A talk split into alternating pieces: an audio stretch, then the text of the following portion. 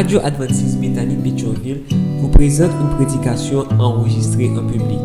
Nous espérons que votre âme sera bénie par les paroles du Saint-Esprit.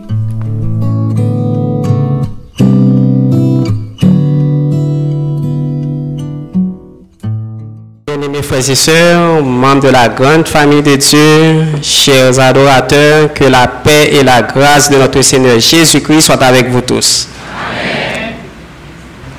Les mots me manquent en ce matin pour dire merci à Dieu pour cette opportunité qu'il m'accorde d'être présent à ses pieds en vue de l'adorer et psalmodier son saint et grand nom. Et je suis sûr que vous êtes heureux d'être présent au pied du Seigneur, frères. N'est-ce pas vrai? Parce que la Bible dit, je suis dans la joie quand on me dit, allons à la maison. Nous devons être heureux parce qu'au pied de Jésus, il y a beaucoup de bénédictions, frères et sœurs. En ce matin, c'est la journée mondiale des publications. Et nous allons parler au nom de ce département, le département des publications. Mais jusqu'avant de considérer le message de ce matin, prions le Seigneur. Silence en mon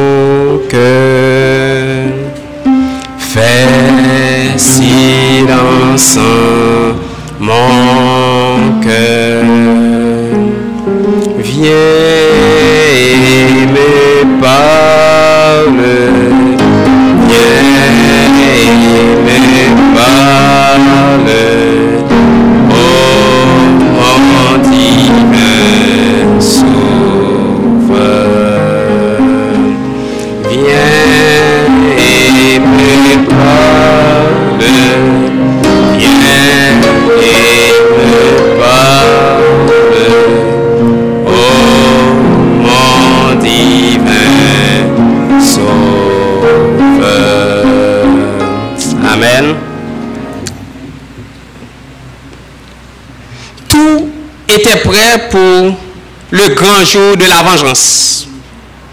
Aman, descendant d'Agag, roi d'Amalécite et ennemi historique du peuple d'Israël, avait projeté la destruction du peuple d'Israël.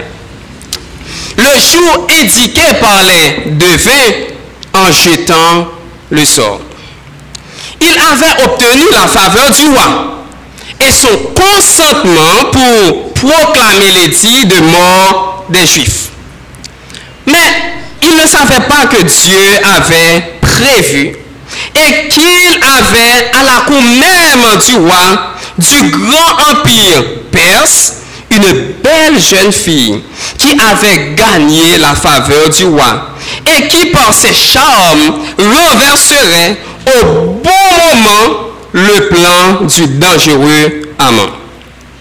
La guerre, bien aimés frères et sœurs, n'était pas entre Amant et Mardoché, mais entre le Christ et son peuple, entre Satan et Jésus, entre le peuple de Dieu et quiconque se laisserait influencer par Satan.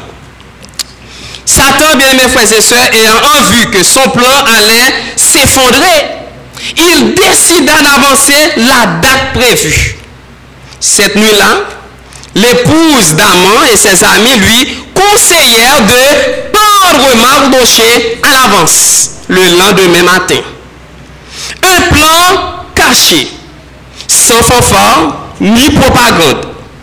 Comment, bien aimés frères et sœurs, le pauvre Mardoché allait-il pouvoir être sauvé S'apprêtait à demander au roi d'Assuérus la tête de Mardoché.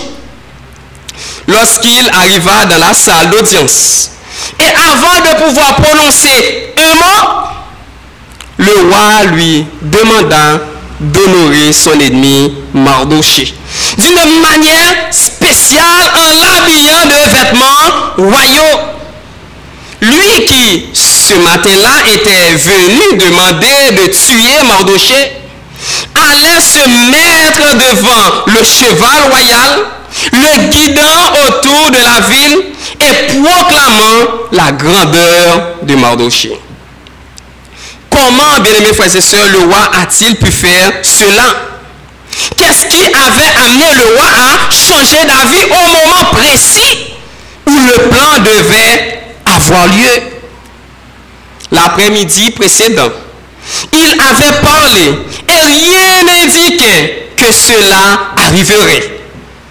Qui avait pu avoir accès au roi pendant la nuit et influencer assez puissamment pour qu'il prenne cette décision précipitée La réponse est simple, mais puissante. Un livre. Nous ne parlons pas, bien aimés frères et sœurs, de la parole de Dieu puisque le roi n'était pas encore prêt à l'écouter, mais de livres qui, motivé par Dieu lui-même, a pu faire, bien-aimés frères et sœurs, ce que ni la reine, ni les conseillers, ni sa propre conscience n'auraient pu faire à ce moment précis. Dans le confort de sa chambre et dans l'intimité de cette heure de la nuit, le roi a lu un livre. La Bible dit dans Esther chapitre 6 verset 1er que cette nuit-là, le sommeil le fuyant, le roi se fit apporter le livre des mémoires, les chroniques, et l'on en fit la lecture devant le roi. Dans ce livre, bien aimés frères et sœurs, était raconté un exploit de Mardoché pour sauver la vie du roi. La prochaine partie de l'histoire est spéculative, mais cela aurait bien pu se passer. Bien que craignant Dieu, Mardoché était humain et aurait pu se demander pourquoi il n'avait pas été reconnu pour avoir sauvé la vie du roi. L'histoire de cet événement apparaît dans Esther chapitre 2, versets 21 à 23, et il ne mentionne aucune distinction particulière, mais seulement un enregistrement de ce qui s'était passé. À ce moment précis, ce message silencieux de la vérité allait faire son travail pour récompenser l'ignoré, sauver l'innocent et éviter un grand mal qui ne pourrait être évité avec des mots.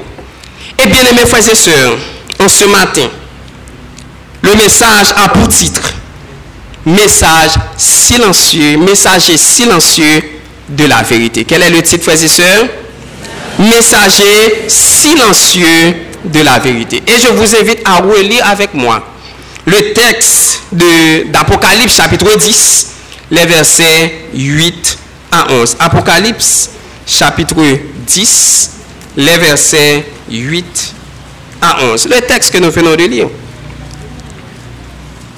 Et la voix que j'avais entendue du ciel me parlait de nouveau et dit, va, prends le petit livre ouvert dans la main de l'ange qui se tient debout sur la mer et sur la terre. Et j'allais vers l'ange en lui disant de me donner le petit livre. Et il me dit, prends-le et avale-le. Il sera amer dans tes entrailles, mais dans la bouche, il sera doux comme du miel. Je pris le petit livre de la main de l'ange et je l'avalai. Il fut dans ma bouche doux comme du miel, mais quand je l'eus avalé, mes entrailles furent remplies d'amertume. Puis on me dit, il faut que tu prophétises de nouveau sur beaucoup de peuples, de nations, de langues et de rois. Et ce matin, bien aimés frères et sœurs, nous allons voir comment, dans le plan de Dieu, ces messagers silencieux de la vérité, les livres ont joué un rôle historique important et le feront au bon moment en préparant le peuple de Dieu à le rencontrer. Nous voyagerons à travers des épisodes et des citations choisies qui serviront d'exemple sur la valeur d'un livre au moment opportun.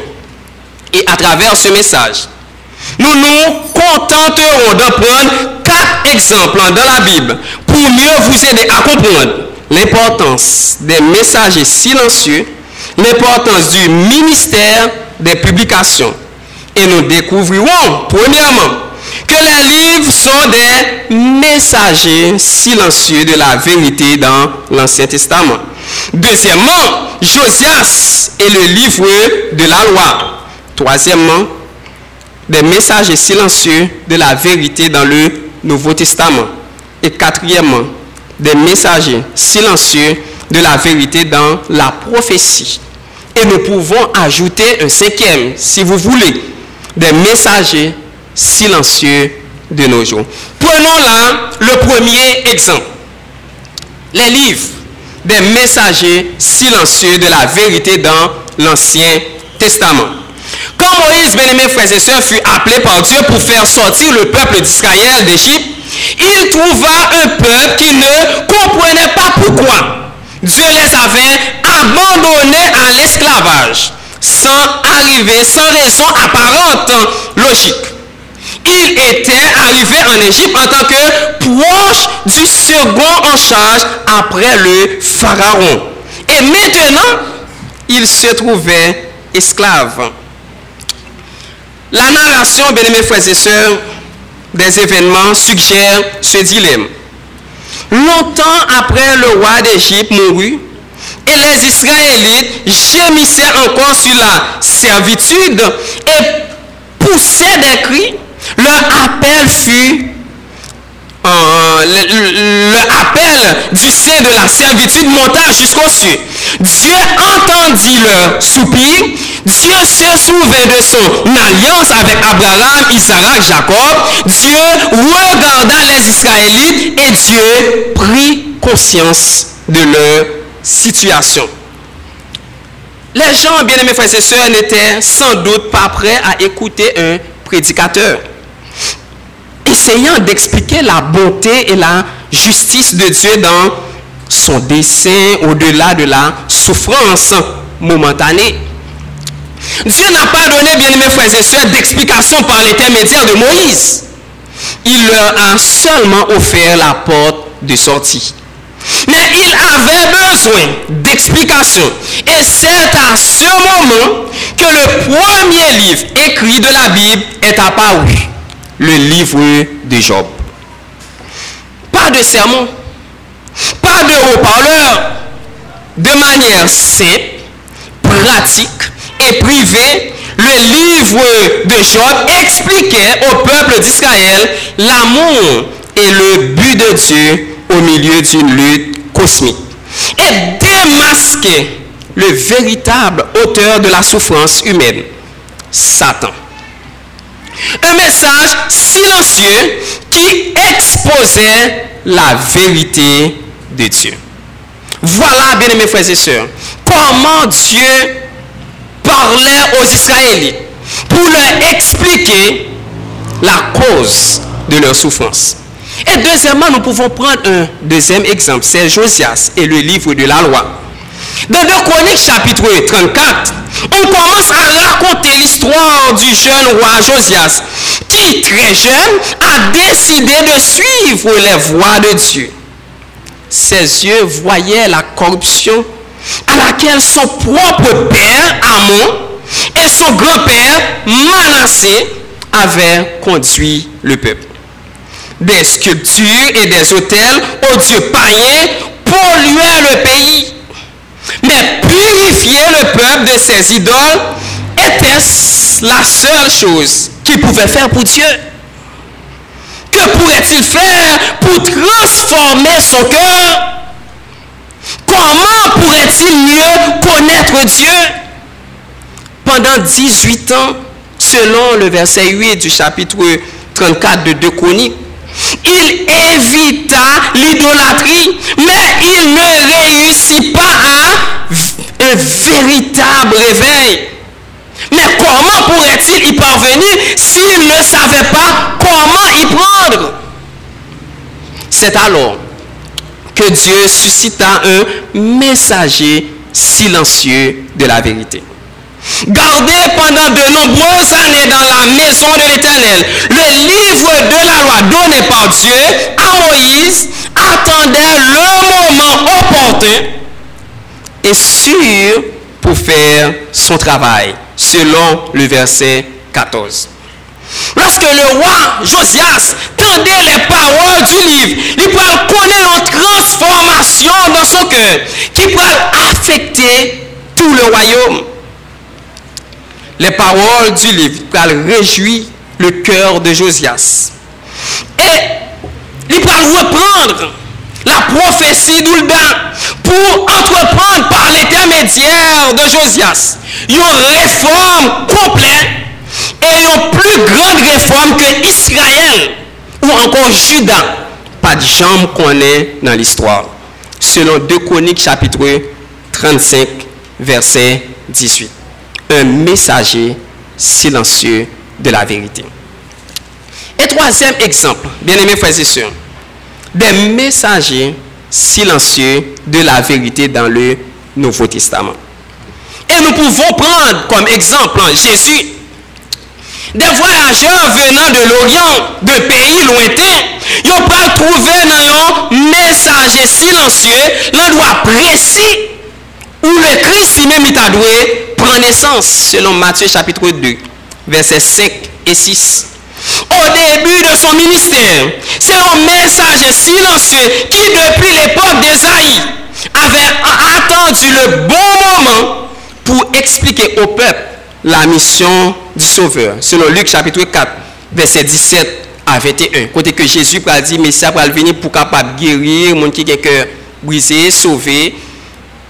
Bien-aimés frères et sœurs, chers amis dans le Seigneur, après sa résurrection, un message silencieux de la vérité l'accompagna lorsque Jésus peut expliquer les prophéties concernant sa mission aux, marche, aux marcheurs anxieux d'Emmaüs. Au point que, que monsieur pral brûler pendant qu'il attendait Jésus a expliqué les Écritures. Bien-aimés frères et sœurs, le livre de la vie lors du jugement final, ces messagers silencieux comme des témoins, ils vont lever pour que eux-mêmes soient capables de manifester, pour capable montrer le caractère de Dieu, pour capable montrer la justice de Dieu en faveur des rachetés. Et aussi la justice de Dieu pour ceux qui périssent. Selon Apocalypse chapitre 20, verset 12 des messagers silencieux de la vérité dans la prophétie. Pendant sa vision prophétique, Dieu peut révéler aussi à Daniel un messager énigmatique qui devrait être scellé comme un message ou encore un messager silencieux qui peut attendre que le temps de la fête vienne faire son œuvre. Selon Daniel, chapitre 12, verset 4.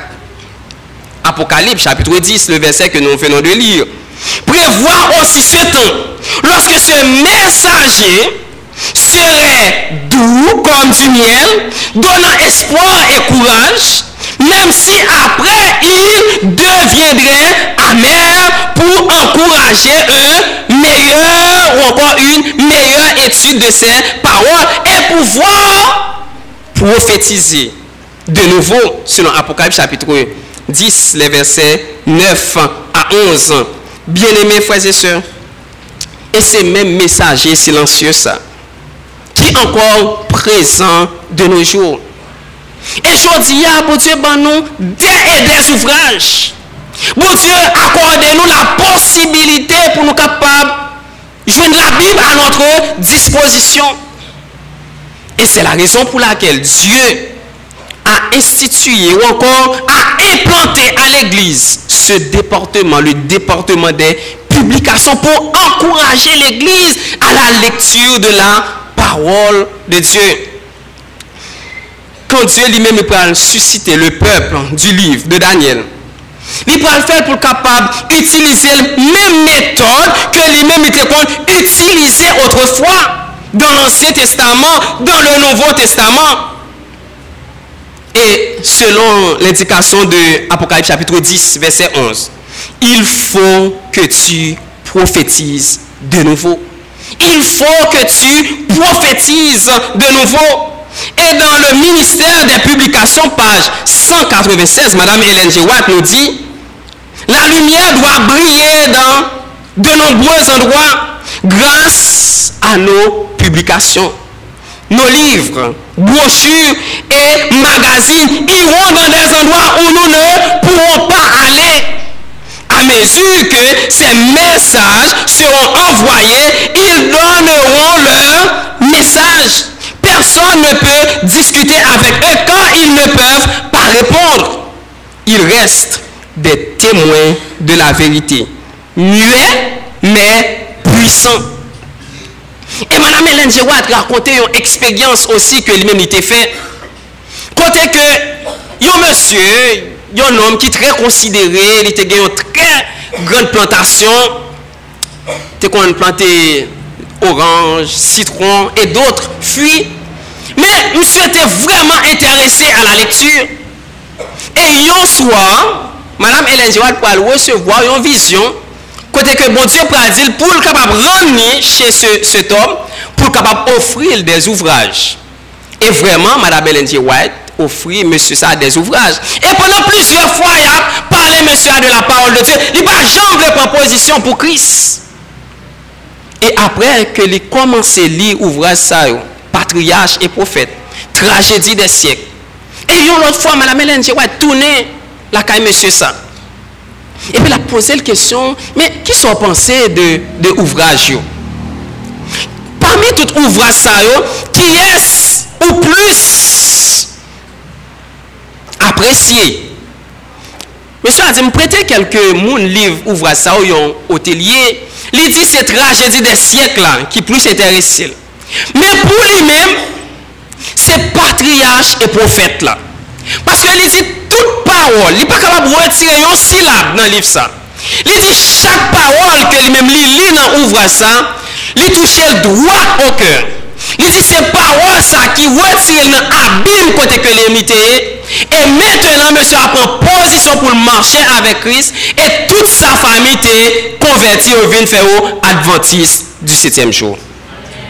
Bien aimés frères et sœurs, chers amis dans le Seigneur, alors quand cet après-midi, nou pran sorti pou nou kapap prezante ouvraj sa espoir pou le fami. Mou pa konen eske ou mè mou fè plan pou fè travay sa. Petèt ou pa gen talan pou kapap preche la parol de Diyo. Petèt ou pa gen ase de karisme pou ke ou mè mou kapap touche, atire publik la. Mè a traver ouvraj sa, la fè ou gran impak nan la vi chak fami ke ou mè mou pral partaje ouvraj sa. En cet après-midi, alors que l'église, nous allons faire une sortie. L'église invite les familles de l'église pour que nous puissions faire un impact avec l'IFSA. Qui plan que vous-même vous faites Il y a des gens qui peuvent jamais pour entendre paroles que vous prononcées. Il y a des gens qui jamais convertir à travers la prédication, mais à la lecture des livres de la parole de Dieu yo pour capable bailler nom yo à Christ. Bien-aimés frères et sœurs, chers amis dans le Seigneur, la parole de Dieu est puissante. La parole de Dieu est comme une épée à deux tranchants. Il est capable non seulement aider cette population qui a péri pour que eux-mêmes prendre position pour la vérité. Il est capable d'aider pour prendre conscience de façon que eux-mêmes vivent qui est très mauvais et les familles qui ont brisé de nos jours, à travers l'ouvrage ça, famille ça est capable de reconstituer. Liens familiaux sont capables plus resserrer. Bien-aimés frères et sœurs, chers amis dans le Seigneur, alors que le Seigneur vous invite à faire ce travail. Ce n'est pas les dirigeants qui invitent l'église pour capable sortir partager l'ouvrage ça. Mais à chaque fois où un dirigeant prend une décision, pour que eux-mêmes soient capables d'inviter l'église pour participer dans une grande mission ça, on doit être sûr que c'est inspiré par le Seigneur. En cet après-midi, on vous attend afin que nous capables faire un impact dans Pétionville. Afin que nous capables vraiment, à travers la façon que nous nous sortir, population soit capable de dire Christ est réellement à la porte. Bien aimés frères et sœurs, on nous porte participation nous paske gen benediksyon nan travay bon Diyo, ke le Senyor vous bénisse.